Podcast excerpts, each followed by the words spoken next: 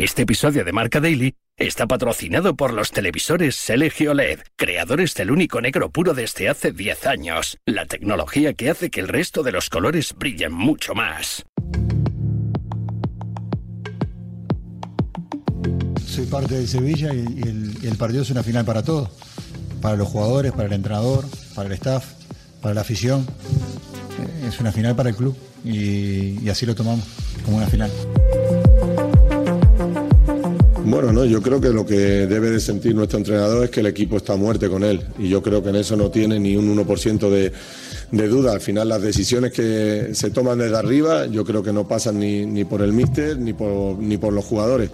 Nosotros, mientras el míster esté con nosotros, por supuesto que vamos a ir eh, a muerte y, y si me pregunta a nivel personal, ojalá esté mucho tiempo con, nosotros porque eh, confiamos en él, porque creo que es un, entrenador que, transmite cosas muy positivas y que tiene un criterio de, juego muy definido que a nosotros nos puede beneficiar. Siguen pasando las semanas y el Sevilla no consigue revertir su situación. La derrota en San Sebastián dejó a los hispalenses a solo cuatro puntos de los puestos de descenso y en la Champions se juegan la vida esta noche. El eh, PSV espera a los de Diego Alonso, pero las cuentas son eh, complicadas. Con solo dos puntos, el no ganar puede volver a incendiar eh, Nervión y a reabrir el debate sobre el futuro del técnico uruguayo que sigue sin conocer el triunfo después de siete partidos de Liga y Champions. Es miércoles 29 de noviembre, recibe un saludo de Pablo Villa y hoy la silla eléctrica de Sánchez Pizjuán en Marca Daily, un podcast patrocinado por los televisores LG OLED, creadores del único negro puro desde hace 10 años, la tecnología que hace que el resto de los colores brillen mucho más. Marca Daily. Siento la confianza en primer lugar de los futbolistas, implicados al 100% implicado, queriendo revertir la situación. Lo que pueda llegar a lo que pueda pasar va a depender más de nosotros que del resto. Si seguimos empujando no sabemos si, la recompensa está a 100 metros o está a un metro. Pero si dejamos de luchar, si dejamos de empujar, si dejamos de creer y de estar implicados, seguramente no sabremos. Mucho de lo que hablar con Alberto Fernández, delegado marca en la capital hispalense y con el futbolista del Sevilla, Víctor Salas. Te pregunto, Alberto, ¿se juega su futuro Diego Alonso ante el PSV?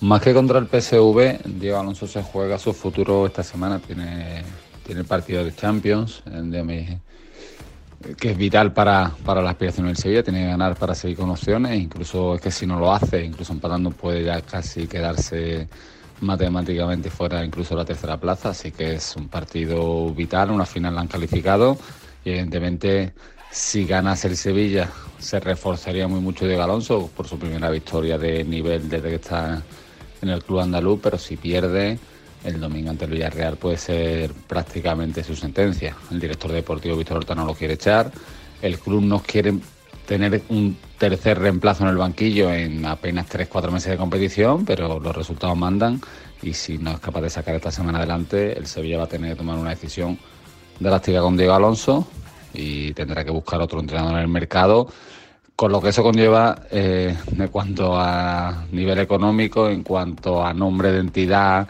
digamos, siempre metida en crisis y, y el Sevilla evidentemente espera y desea que Diego Alonso saque este más gol adelante ante el PSV y el club eh, continúe en Europa. Pendientes de resolver el futuro accionarial en las próximas semanas, eh, ¿puede correr eh, peligro Víctor Horta esta temporada?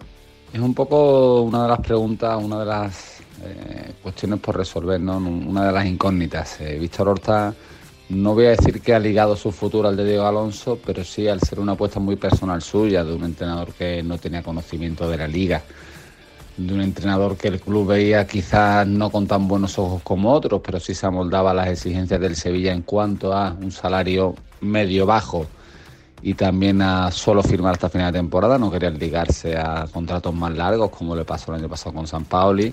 Entonces, claro, si Diego Alonso cae, la figura de, Diego, de Víctor Horta se queda muy debilitada. Eh, ¿Terminará ahí su periplo en el Sevilla? Eso lo puede decir él. Yo creo que el Sevilla como club no lo va a cesar al director deportivo. Otra cosa es que Víctor Horta vea que no se ha tenido la suficiente paciencia, la suficiente confianza en su criterio y después también de lo que ocurrió con Sergio Ramos, que él no estaba de acuerdo en su llegada, al final se imponga el criterio del Sevilla, no de su director deportivo y considere que bueno no puede trabajar de, esa forma. ¿Qué perfil de entrenador encajaría en el club si finalmente Diego Alonso dijese adiós? Aunque parezca un poco una locura o, eh, algo extraño, eh, la figura de un entrenador que, tenga evidentemente conocimiento de la liga y, voy a poner un retrato robot muy, muy Mendilibar. Eh, es verdad que ha sido el primer entrenador de esta temporada, que se le ha cesado con unos números no buenos, pero tampoco muy malos, muchos peores son los de Diego Alonso, pero en el club se pensaba que había plantilla para mucho más y bueno, quizás puedan tener razón en parte, pero al final todos los, entrenadores hacen un equipo y este equipo de actual del Sevilla no funciona, ni con Mendilibar ni con Diego Alonso. Pues un retrato robo podría ser alguien tipo Quique Sánchez Flores, me refiero a entrenadores que estén en el mercado, o si ya nos vamos a algo más cercano al Sevilla, más de la casa, eh, está Manolo Jiménez, que ya entrenó hace más de una década en Sevilla. No voy a decir Joaquín Caparrós, que parece que está un poco más fuera de onda, aunque él se considere y sigue diciendo que, que él está en activo.